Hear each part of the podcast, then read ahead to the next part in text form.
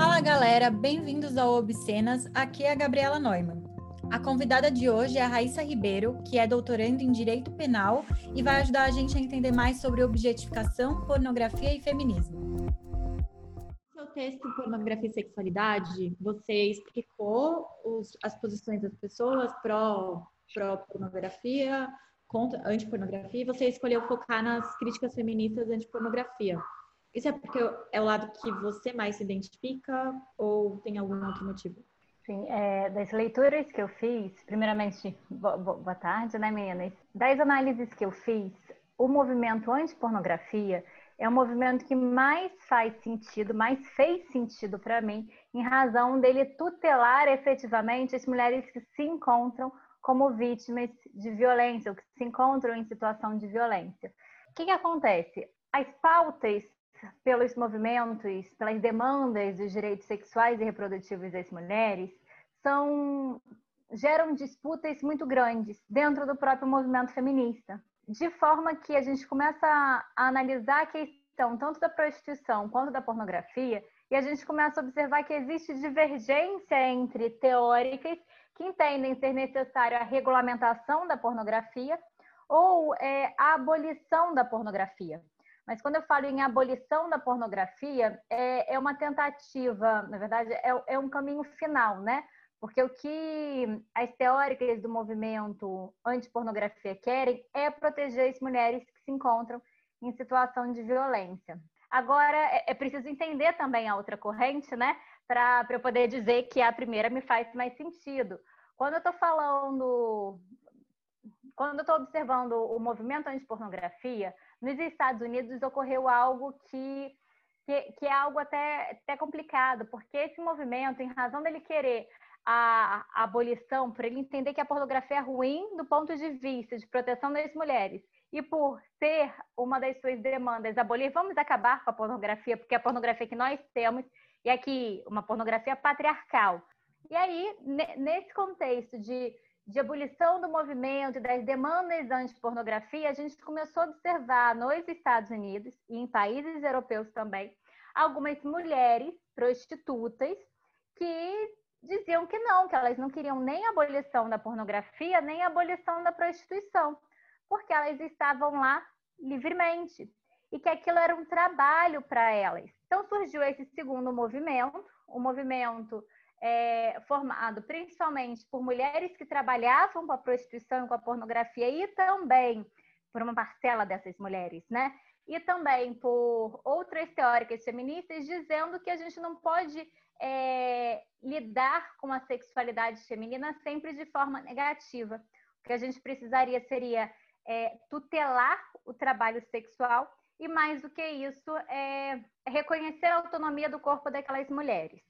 Então, para mim, é, o movimento anti-pornografia faz sentido porque a gente observa que é um movimento que está querendo ir nas raízes do problema e não consertar erros de um mercado patriarcal. Porque se a gente pensa, eu vou regular o, eu vou regular a prostituição, vou regular a pornografia, vou reconhecer essas práticas como trabalhos sexuais. Ok, estou dando autonomia para o corpo das, das, mulheres. Isso é, é, é, é fundamental, é importante. É, acredito que isso é necessário, mas a gente só vai ter uma demanda pelo corpo da mulher, pela sexualidade da mulher, né? É, e essa relação de poder, de domínio, enquanto a gente está em um ambiente patriarcal. Então, o movimento pró-pornografia, o movimento pró-prostituição, ele não, não busca erradicar quais raízes do patriarcado na sociedade, mas lidar que a gente está em um ambiente patriarcal e vamos ver como é que é a forma que eu protejo melhor essas mulheres. Acho que eu falei muito, né, meninas? Ah, não, fica tranquila. É, você acha que essas críticas da antipornografia, elas se estendem para o Girl? Vamos lá. É, a gente tem, tem várias questões aí, né? Quando eu estou falando das críticas à pornografia, eu estou falando das, de, de, problemas, e aí a minha visão, tá, meninas? Eu não estou falando da visão é do movimento como um todo.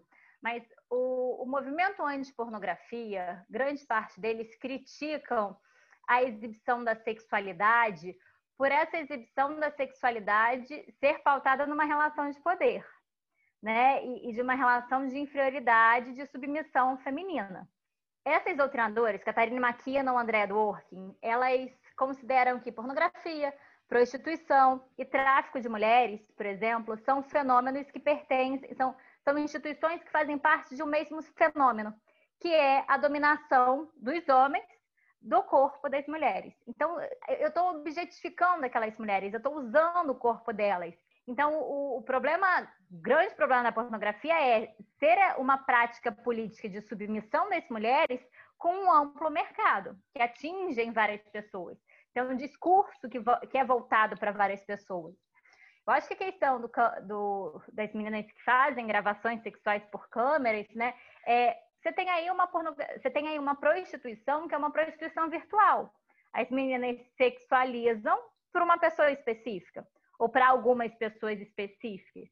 Não é que nem a pornografia, que o âmbito geral é maior. A, a, pornografia ela gera isso, ela coloca a mulher em uma situação de escravidão sexual, que a mulher não consegue mudar a condição de vida. E você acha que essas meninas estão lá porque querem? Se você pergunta para uma. Vocês vão fazer entrevistas com atrizes pornográficas, né? Se você pergunta para atriz pornográfica, grande parte delas, né? Você fala, olha, é, sei lá, você pode, se te oferecerem para ganhar a mesma coisa que você ganha realizando esse trabalho, sem que ter exploração do seu corpo, sei lá, você pode fazer o mesmo trabalho, mas com a publicidade de determinados produtos, que você tem também uma determinada visibilidade, que tem muitas atrizes que tem, tem muitas meninas que entram nesse ambiente querendo glamour do ambiente, né? Mas ok, você vai ter a mesma visibilidade, mas você não vai precisar comercializar a sua sexualidade, vai ganhar a mesma coisa. Você quer? Ela provavelmente vai aceitar porque ela está naquela condição, porque ela não tem outra forma de ganhar aqueles mesmos rendimentos, é, e aí ela não consegue mudar a sua situação de vida. Então, você observa que a questão do consentimento, na verdade, não é um consentimento pautado em liberdade. Quando você dá um consentimento, você tem que ter opções de escolha. Elas não têm. As opções de escolha são muito restritas. É, você já falou que existe objetificação de mulheres nos filmes. É, você pode explicar um pouquinho mais de como ela se dá? Tanto a Catarina McKinnon quanto a Andrea Dworkin falam que a pornografia, um dos elementos acidentais da pornografia, acidentais porque nem sempre vão estar presentes, é, mas um dos elementos é, que ocorrem na pornografia é a objetificação sexual das mulheres. E a McKinnon, ela, ela tem um, um livro chamado Only Words, apenas palavras, que é o livro da McKinnon que mais foca na questão da pornografia. O livro das duas doutrinadoras, os livros escritos por elas, são muito difíceis de serem lidos e digeridos, é, porque eles são muito fortes, elas marcam uma posição política muito forte. E a McKinnon ela vai fazer uma análise do que, que é filosoficamente, né, o que, que define um sujeito, uma pessoa, como ser humano. E ela, analisando vários filósofos, ela chega em um filósofo que diz o seguinte: olha, ser humano, qualquer ser humano, tem duas características essenciais. A primeira é a reação à dor, ou seja, eu reajo quando eu sinto dor. E a segunda é o autorrespeito, ou seja, é, eu não quero ser chamado de formas pejorativas, né? Eu tenho alto respeito pela minha imagem. Então, alto respeito e reação à dor são duas características que mostram, é, é, que humanificam a pessoa. E essas duas características são retiradas pela pornografia. Na pornografia, a mulher ela não tem autorrespeito. A pornografia retira o autorrespeito das mulheres. Nos materiais pornográficos, as mulheres elas pedem e gostam, pelo menos demonstram gostar, de serem chamadas pelas formas mais pejorativas possíveis. Ou seja, elas gostam de serem chamadas de piranhas, vagabundas, cachorras, putas, que são palavras pejorativas. Então, a sexualidade da mulher é mostrada de uma forma pejorativa, de uma forma negativa. Então, ela não tem autorrespeito. No segundo momento, a mulher ela não tem reação à dor. Muitas vezes, materiais pornográficos colocam mulheres em situações sexuais doloridas, né? Mulheres apanham, é, e aí os dados são absurdos, né? É, 90% das imagens pornográficas que a gente tem, as mulheres recebem algum tipo de tapa. né? E 10% das imagens pornográficas mais acessadas na internet é que contém algum tipo de carícia. Então você observa que sexo tem que gerar, né? Que a intimidade, que é, que é troca, né? Que é afeto a pornografia retira. E aí as mulheres não têm reação à dor, porque elas são agredidas, elas apanham e elas pedem por mais. E o sorriso está estampado no rosto delas. E esse sorriso ele está estampado porque ele é ganhado pelo dinheiro. Né? Então, as mulheres estão obrigadas a sorrir enquanto estão sendo violentadas. A McKinnon tem até uma frase que é bastante impactante, que ela fala, a pornografia é o estupro pago. É, é isso, as mulheres elas estão sendo violentadas, muitas vezes elas passam por situações nas quais elas não queriam passar, mas fazem isso por conta do dinheiro. O dinheiro é a moeda de troca. E aí, quando você retira essas duas características das mulheres, você desumaniza elas. Então, você passa a objetificá-las, a tratá-las como objetos. E aí, a Andrea Dworkin, ela diz que os objetos, eles têm uma finalidade, né? Todos os objetos, quando a gente tem um determinado objeto, ele quer ser usado. Então, sei lá, eu tenho um celular. O objetivo do celular é que eu faça ligações, que eu entre no WhatsApp. Ele tem um objetivo, ele clama pelo seu uso. A televisão, ela quer ser ligada, assistida. E as mulheres, por serem objetos, elas provocam o seu uso também. E elas são objetos sexuais. A pornografia transforma as mulheres em objetos que só existem dentro da sua sexualidade. E é por isso que é tão comum, por exemplo, para a gente observar como é que a nossa cultura ela é pornificada. É muito comum quando a mulher ela é vítima de estupro perguntarem: ah, mas o que, que você estava usando? Você provocou, não provocou? Lógico que você provocou a sua agressão porque você é um objeto sexual, você só existe nesse contexto, então você quer ser usada, por mais que você não saiba. Então existe aí uma conexão e, e, uma conexão muito sensível, né, muito simbólica da pornografia com a construção da cultura e com a construção da visão da mulher que nós temos na sociedade. E essa objetificação sexual é, é uma forma central, é um mecanismo central de nos manter subordinadas, de nos manter inferiorizadas. Nossa, você acha que existe objetificação masculina? nos filmes pornôs, nesse caso.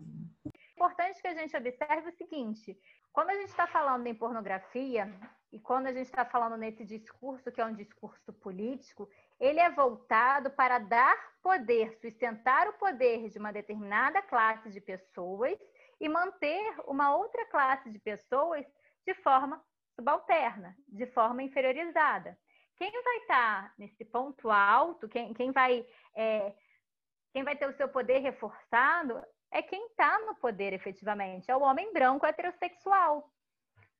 As outras pessoas que compõem a pornografia que não estão nesse papel podem ser objetificadas e são objetificadas. Então, eu tenho um discurso de objetificação da mulher, eu tenho um discurso voltado à objetificação de crianças, eu tenho um discurso também voltado à objetificação de homens negros, de homens gays, que eu quero manter essas pessoas de forma é, subalterna.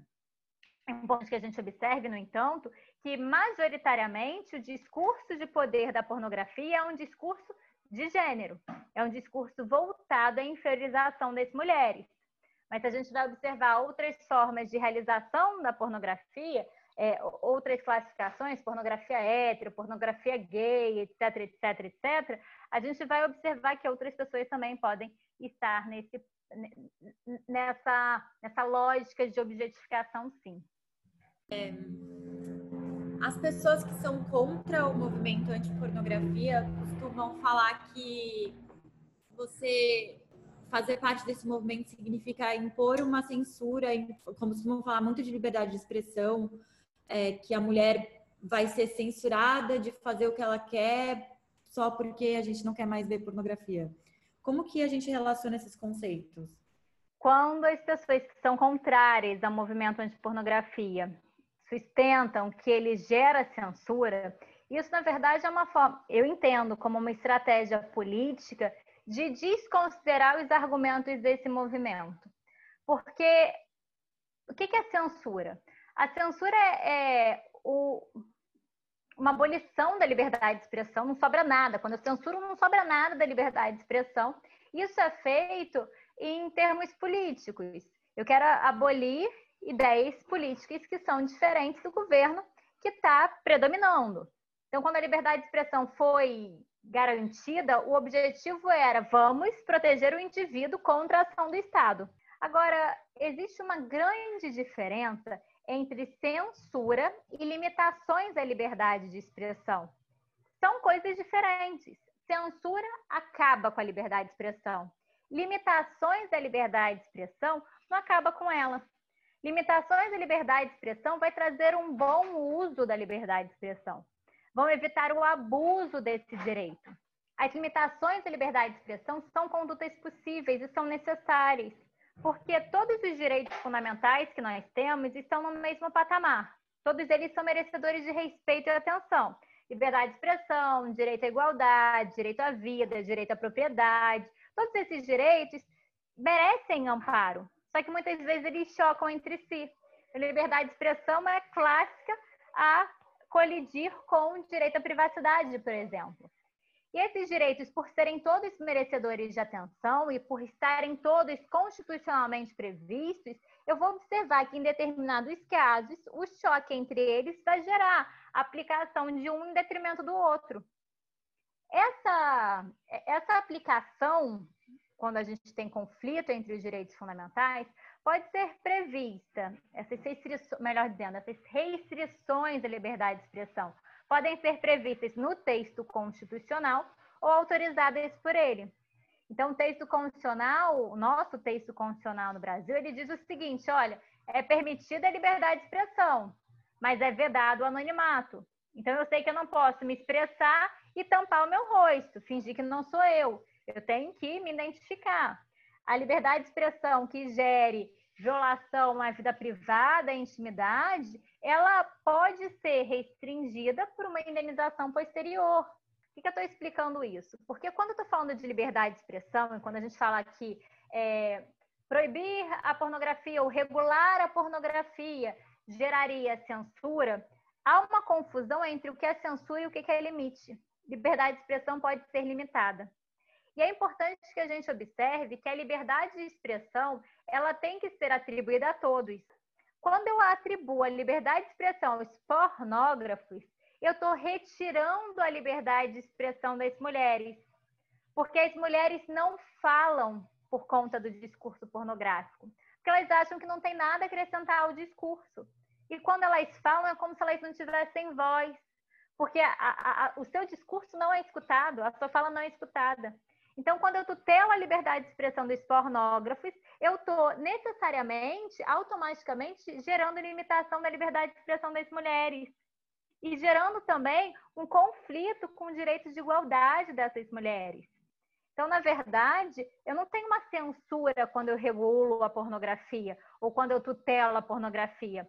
O que eu tenho é que eu vou diminuir o discurso do poder, que é um discurso que a gente escuta sempre, e vou ampliar o discurso daquelas pessoas que são sistematicamente violentadas e silenciadas. Fez sentido? Fez, fez. A gente tá, tipo, muito. É, casos de abuso geralmente não vêm a público. É, recentemente veio da minha califa, mas muito depois de acontecer.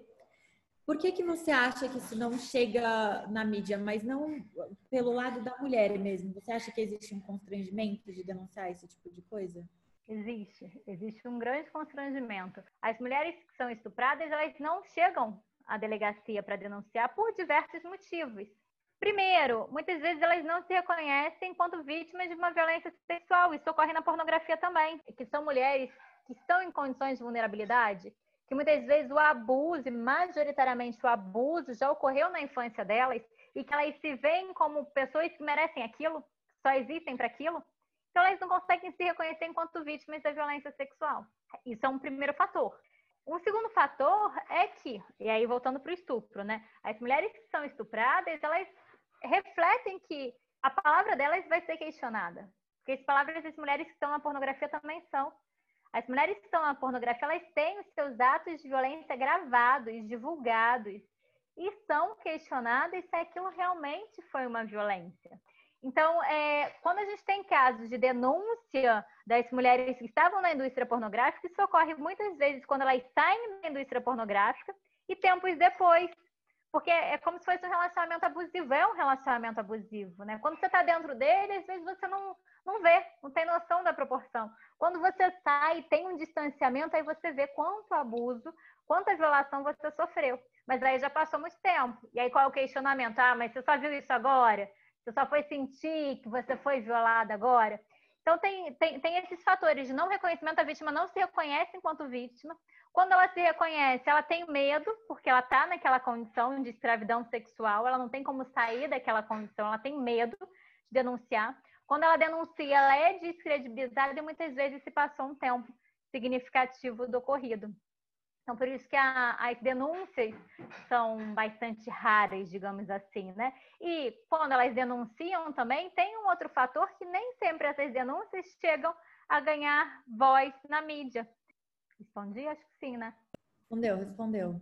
É, sobre a pornografia feminista, você acha que é menos degradante para a mulher? Você acha que realmente é uma pornografia feminista? Se é que dá para existir uma pornografia feminista? Então, eu tenho, eu tenho algumas questões ainda talvez não tão bem resolvidas com relação a esse ponto.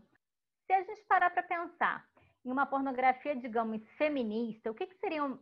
Primeiro, que eu acho que a gente não utilizaria o nome pornografia, porque pornografia, na essência, quando a gente vai analisar o que é pornografia, pornografia ela vem de duas grafias, né? Porne, que é prostituta, e grafém, que são escritos. E hoje, mais do que escritos, a, a, grande questão da pornografia é que esses escritos pornográficos, escritos sobre prostitutas, se tornaram digitais, se tornaram audiovisuais, né? exigindo atores reais para isso. Agora, quando eu estou falando da porneia, da prostituta, a Andrea Dworkin ela analisa que na Grécia Antiga, a porneia não era uma prostituta qualquer. Era efetivamente a escrava sexual. Era a mulher que estava disponível para uso de qualquer cidadão. Então, é, a, a pornografia ela tem imbuída no seu nome já essa ideia de, do, de, de submissão feminina, de escravidão sexual feminina. Então, acho que falar pornografia feminista, o termo pornografia já seria um termo ruim. É, eu acho que no, no, cenário que a gente se encontra, talvez a gente falar da utilização dessa da adoção de uma perspectiva feminista na elaboração desses materiais de cunho sexual sejam importantes para a gente construir uma nova visão de sexualidade ou para a gente construir uma sexualidade que seja mais sadia para todas as partes. Muito obrigada, Raíssa. Hoje a gente vai encerrar por aqui. E para vocês que estão ouvindo a gente, fiquem ligados nos próximos podcasts e siga a gente no Instagram, que é Obscenas Underline. Tchau!